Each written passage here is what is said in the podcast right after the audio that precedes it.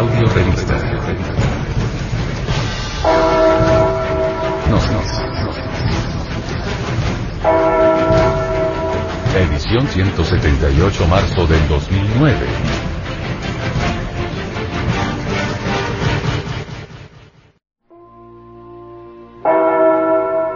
Portada. Caracol. Cerámica. Cultura Nariño. Museo del Oro. Banco de la República. Bogotá.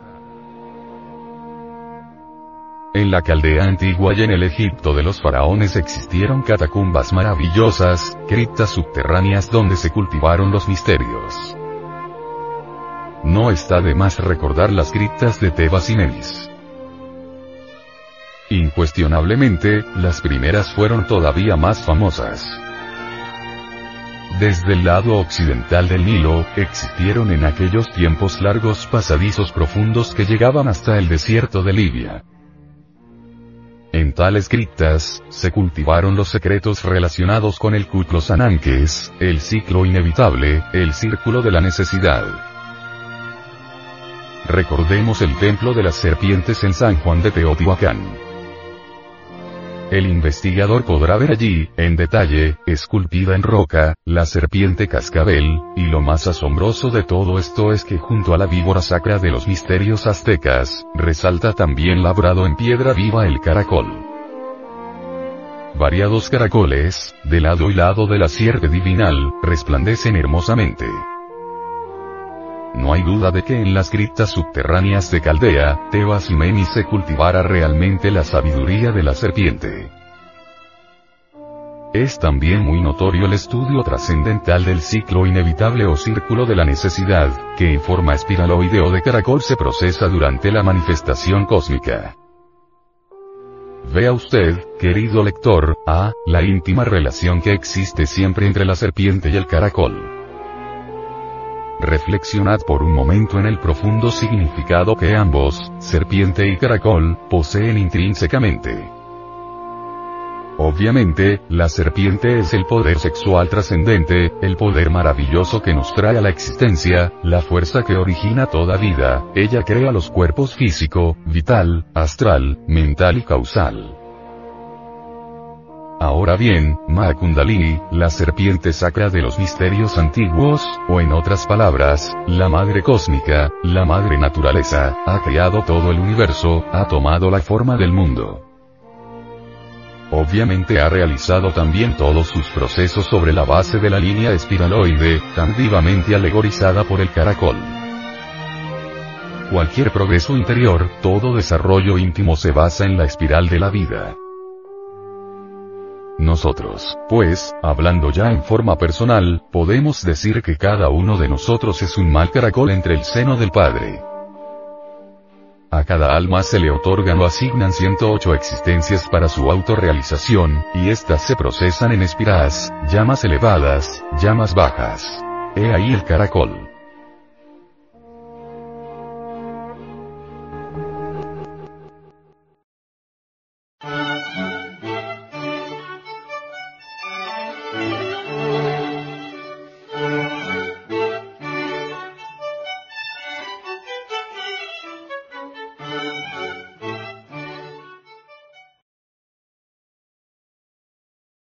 Si uno conoce la sabiduría de la serpiente, vive en tinieblas y no logra la liberación.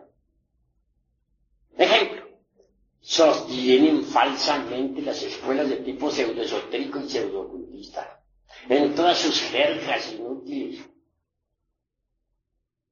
Que cuando el, el kundalini puede despertar en cualquier momento, que a través de la meditación o con las prácticas del pranayama o por imposición de manos del gurú, etc. Pues cosa falsa, pero falsísima. El kundalini no despierta de esa manera. ¿Quiénes hablan así? Los que no han estudiado los tantras tibetanos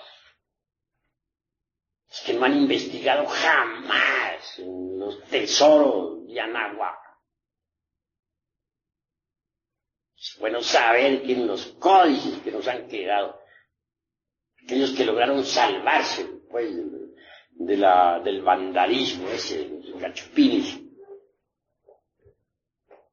entre líneas está escondida la sabiduría de la serpiente. Tengas en cuenta que la gran Tenochtitlan fue serpentina. Así pues nosotros los mexicanos tenemos una tradición serpentina. Esa es la cruda realidad de los hechos.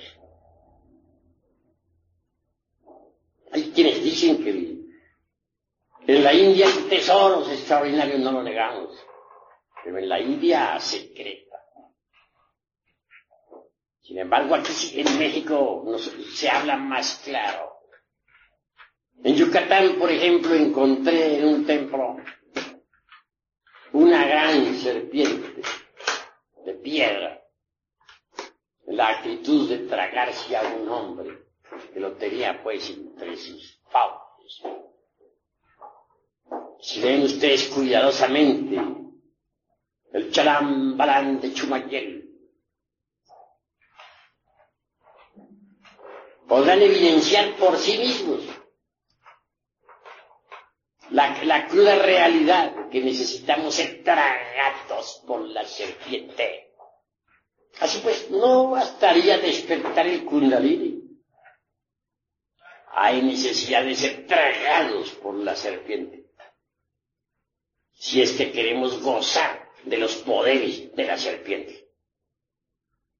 Y no es con simple imposición de manos o con pranayama como va a despertar la culebra. No, señores. Despierta con los principios tántricos del, del tigre. Con las enseñanzas secretas de Anahuac. Con el esoterismo crístico de la pistizofía. Con el gran secreto de los misterios de Leusis. Con el artificio de los alquimistas medievales clave es muy sencilla. Colección del Lingan Johnny. Sin eyaculación jamás. De Lens Sen. Durante toda la vida. Es obvio que si no se llega jamás al orgasmo ese fisiológico, señalado por la medicina, al espasmo, y así se dice en el varón. En otro sentido, si se evita derramar el vaso de Hermes Trismegisto, ese esperma sagrado, esas secreciones sexuales, se transmutan en energía. Y esa energía es el mercurio de los sabios. Los patios empedrados de los antiguos habitantes de la gran Tenochtitlan, hombres y mujeres permanecían durante meses enteros amándose y trabajando en la forja de los cíclopes para despertar la serpiente ígnea de nuestros mágicos poderes. Pero, repito, no bastaría levantar la serpiente ígnea por el canal medular espinal, como piensan muchos yoguines. Quien quiera gozar de los poderes de la culebra, de la serpiente, tendrá que ser tragado por la serpiente. Pero la serpiente no come inmundicia no traga nada inmundo. Cuando la serpiente se traga a un hombre, es porque éste ya ha eliminado hasta la última partícula del ego.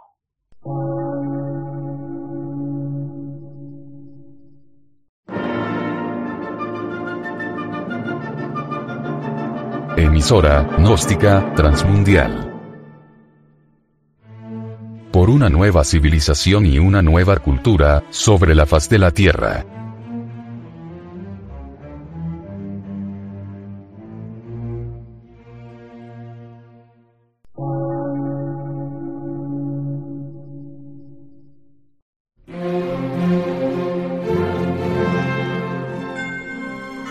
Medio de radiodifusión científico, artístico, místico y filosófico. De la Asociación Colombiana de Centros de Estudios Gnósticos, Antropológicos, Psicológicos y Culturales. A.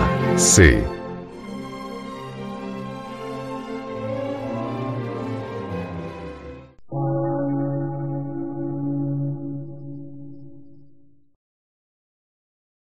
Lectura en movimiento. Difusión sin fronteras.